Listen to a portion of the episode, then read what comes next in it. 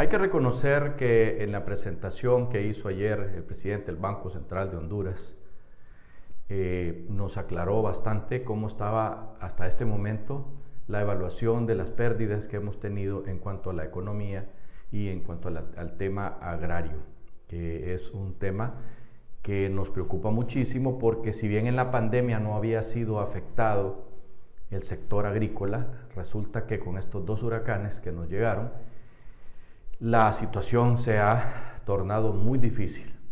y echar a andar otra vez el agro con los daños que hubo extensos en el Valle de Sula, en el Valle de la Aguán y en otros sectores en la Ceiba, Atlántida, eh, también en Olancho, en el Paraíso y en, el sur de Honduras, en Choluteca. Estos problemas eh, tenemos que convivir con ellos ya, porque en muchos de los casos se perdieron las eh, postreras, lo que se había sembrado de maíz, de frijoles para la postrera, que es la que siempre termina de llenar los estantes de los mercados en Honduras. De otra manera, los precios se van a disparar y eso sí se va a volver un, drama para nuestro país. Por lo tanto, eh, es este el momento pues que hay que ordenar bien esa situación, eh, ponerse de inmediato a arreglar las carreteras eh, secundarias y terciarias que son necesarias por el sector cafetalero que está urgiendo a que se haga esto porque si no no van a poder sacar la cosecha y, y las exportaciones bajarían ostensiblemente. En cuanto a la llegada de las remesas, más bien entendemos nosotros que se va a incrementar esta situación, lo que permitirá de alguna manera pues eh, afrontar este, este, estos fenómenos que nos han dejado con la agricultura en, mal estado.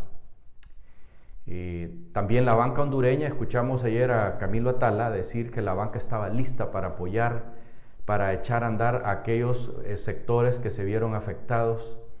en gran manera con, con los fenómenos que acabamos de sufrir. Eh, nos alegra mucho que la, que la conciencia de estos, eh, de estos banqueros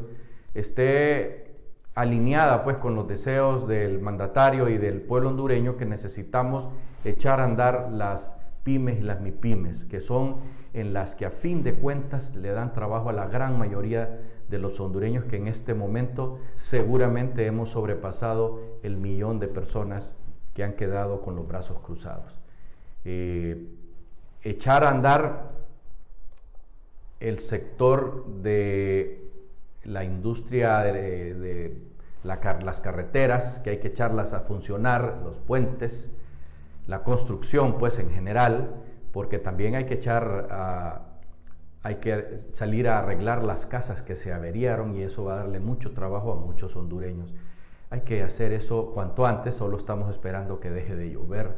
que lamentablemente en San Pedro Sula prácticamente no ha parado de llover. Esta es la situación que nos va a tocar vivir. Eh, vamos a pasar unas navidades cortos de dinero porque habrán demasiadas personas sin trabajo, por lo tanto el comercio se va a ver afectado también. Eh, la industria nacional también se va a ver afectada, obviamente. Eh, muchas empresas gigantescas cuya producción se saca para los Estados Unidos y para Europa, eh, han quedado prácticamente eh, dañadas en su totalidad, por lo que echarlas a andar costará fácilmente entre uno y medio y dos meses en el mejor de los casos. Toda esta situación, eh, lo único que nosotros podemos decirle al pueblo hondureño es que tenemos que enfocarnos en dos cosas en echar a andar la nación, en echar a andar las pymes, las mipymes del agro, eh, la industria del café, la, reposición de todos los puentes y carreteras que se dañaron y que se cayeron y ayudarle a aquellos que perdieron todas sus cositas con créditos blandos